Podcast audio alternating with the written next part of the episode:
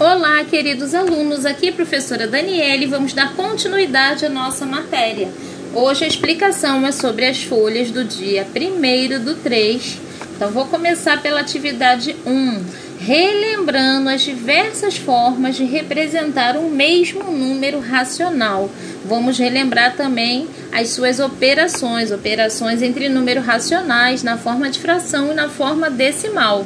Então, relembrando as formas de representar o mesmo número racional, eu tenho a forma centesimal, que é a fração centesimal, onde o denominador é 100.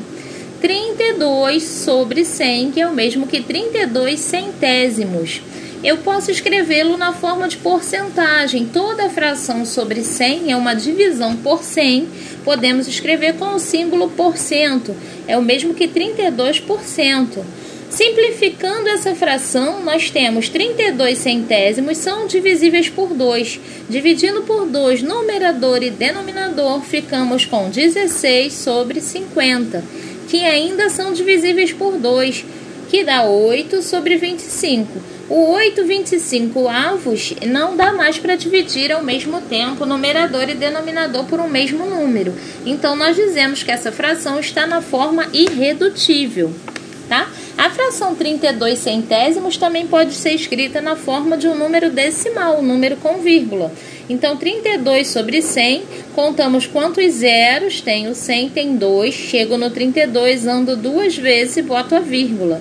Completa com zero. 0,32, duas casas decimais. É o número decimal que representa a fração 32 centésimos. Então, nós podemos escrever o mesmo número de diversas maneiras ok?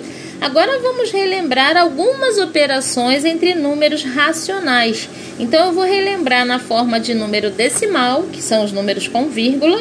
Depois eu vou relembrar na forma fracionária, as frações, ok? Então, as contas de adição e subtração, contas de mais ou menos, basta armarmos vírgula embaixo de vírgula.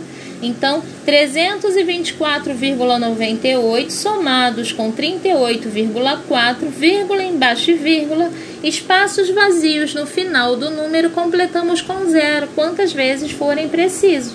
E fazemos a conta tradicional de mais, lembrando que na resposta também fica vírgula embaixo de vírgula, tanto na conta de mais quanto na conta de menos. Então, botei mais um exemplo: 5 menos 3,294.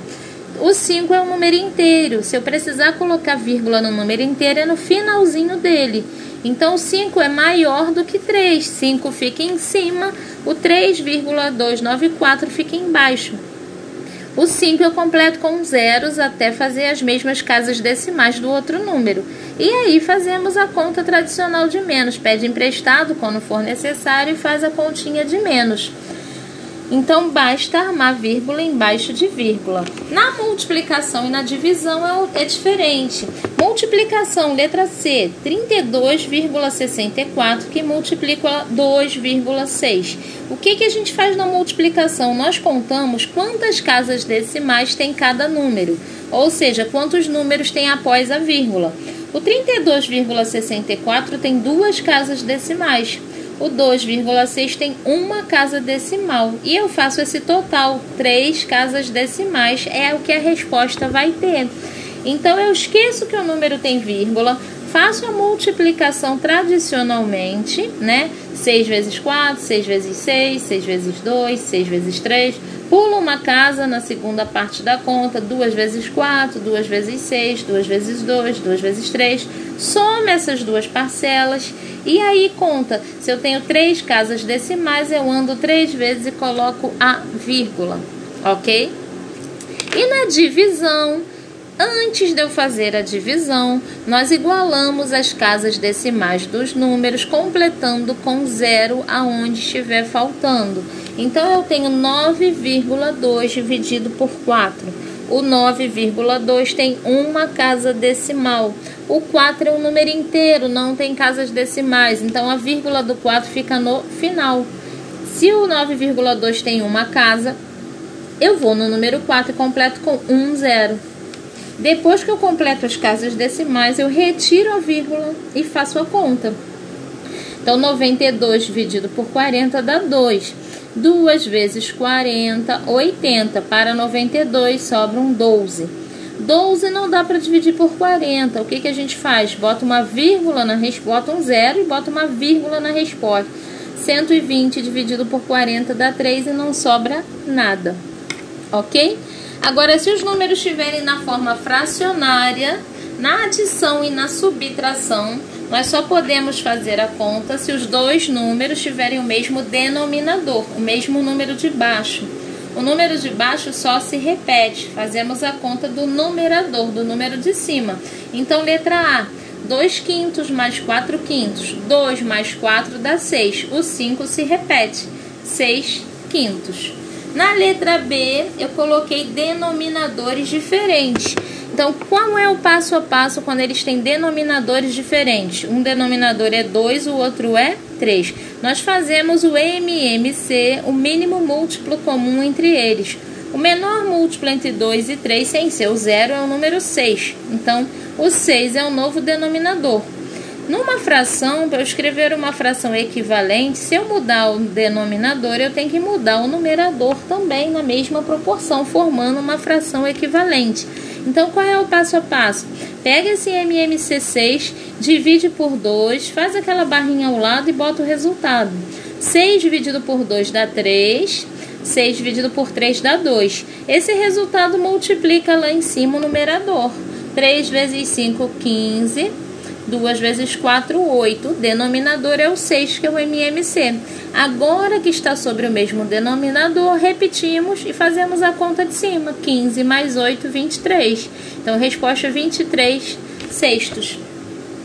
A multiplicação está na letra C. É numerador vezes numerador, denominador vezes denominador. Regra de sinal da multiplicação. Se eu tiver dois sinais iguais, fica positivo. Se eu tiver dois sinais diferentes, fica negativo. Essa regra é a mesma da divisão, adicional. Então vamos lá. Menos vezes mais é menos, 2 vezes 3, 6, 5 vezes 4, 20. Sempre que a gente trabalhar com fração, a gente dá a resposta na forma irredutível. Se der para simplificar, essa dá por 2, 6 sobre 20 dividido por 2 dá 3 décimos. 3 décimos negativos. Agora, na divisão, a gente usa uma regrinha que repetimos a primeira fração e multiplicamos pelo inverso da segunda. Por que isso? Senão eu teria que dividir 5 por 4, vai dar um decimal. 3 por 2 vai dar outro decimal e dividir um decimal por outro. Então a divisão seria uma conta um pouquinho mais complexa. Os matemáticos criaram essa regra. A partir do momento que eu trabalho com a operação inversa, que é a multiplicação, e eu inverto a segunda fração, o resultado dá o mesmo e eu posso trabalhar na forma de fração mesmo. Então eu vou repetir menos 5 quartos e multiplicar pelo inverso. O inverso é trocar numerador com denominador. O menos 3 meios vai virar menos 2 terços. O 3 desce e o 2 sobe. E multiplica normalmente. Menos vezes menos é mais. 5 vezes 2, 10. 4 vezes 3, 12. Dá para simplificar por 2. Então dá 5 sextos. Tá? Calculando as porcentagens agora. Quanto é 40% de 5 mil? Como eu já havia dito, esse símbolo por cento quer dizer uma divisão por 100. Então, é uma fração com denominador 100. 40 sobre 100 que multiplica esse total 5 mil. Sempre que eu tiver a mesma quantidade de zeros em cima, nos numeradores e embaixo, eu posso simplificar. Então, eu tenho dois zeros embaixo, vou cortar com dois zeros de cima. O que, que vai sobrar na minha conta? 40 vezes 50, que dá 2 mil. Agora, 0,5% de 8.500. Também cortei os dois zeros do 8.500 com os dois zeros de 100. Sobrou na conta 0,5 vezes 85. Arma a continha, que nós já relembramos lá em cima, e vê quanto dá. Vai dar 42,5. Ok? Nesse dia 1 do 3, essa foi a atividade 1. Nós também tivemos a atividade 2, que fala sobre raiz quadrada de números racionais. O que, é a raiz quadrada? Raiz quadrada é uma potência de expoente fracionário. 81 elevado a 1 meio. O que, que é a fração é, no expoente me diz? Toda potência de expoente fracionário indica um radical. Esse numerador é o expoente lá de dentro do radicando, que fica dentro do radical, e o 2, que é o denominador, é o índice. Sempre que o índice é 2, por convenção, criaram em branco.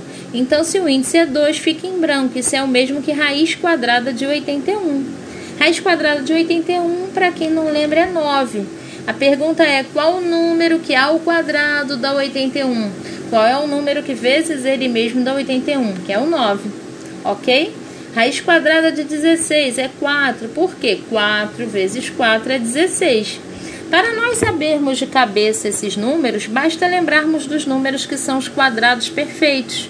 O resultado de 1 vezes 1, 2 vezes 2, 3 vezes 3, 4 vezes 4. Escrevi para vocês do 1 até o 225, que são infinitos, tá?